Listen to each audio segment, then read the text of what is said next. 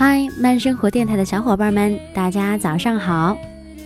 依然是周三的早晨，我是主播安然，希望你在新的一天听到我的声音，可以有一个好心情。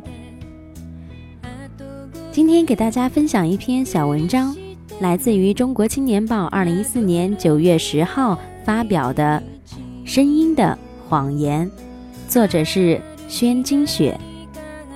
这一篇小短文听完以后，我相信大家和安然一样，有很深的同感。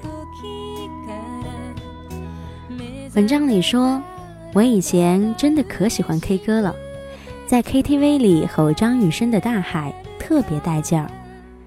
我听到我的声音可以击穿墙壁，可以穿透灵魂。好友却说你杀猪呢。这恐怕不是我一个人的经历。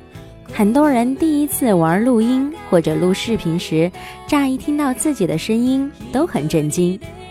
殊不知，当你张嘴发声时，回响在你脑中纯和优美的声音，原来是谎言。自己听自己说话都是立体声。在《理解你声音的力量》一书的作者迈克尔·凯利看来，其他人听到的不过是单声道。这也是为什么人们觉得自己的声音听起来浑厚且富有磁性，如赵忠祥，可录成磁带就变成了赵本山的原因。详细点说，自己发出的声音，一种会从空气反弹回来，声波能量有所损失，声音变得略低；另一种声音在骨头里传播，增加的阻力导致声波频率下降，降低了自己所听到的音调。两种声音被大脑处理后，或者说是加上了重低音环绕立体声的效果之后，就变成了自己的声音。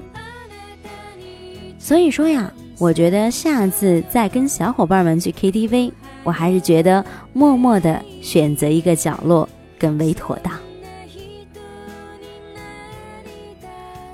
好啦，今天的内容就和大家分享到这里，我是主播安然。如果你也想和我交流呢，可以在新浪微博里面搜索“安然 C A L M 安然 com” 便是我啦。我们下周三再见。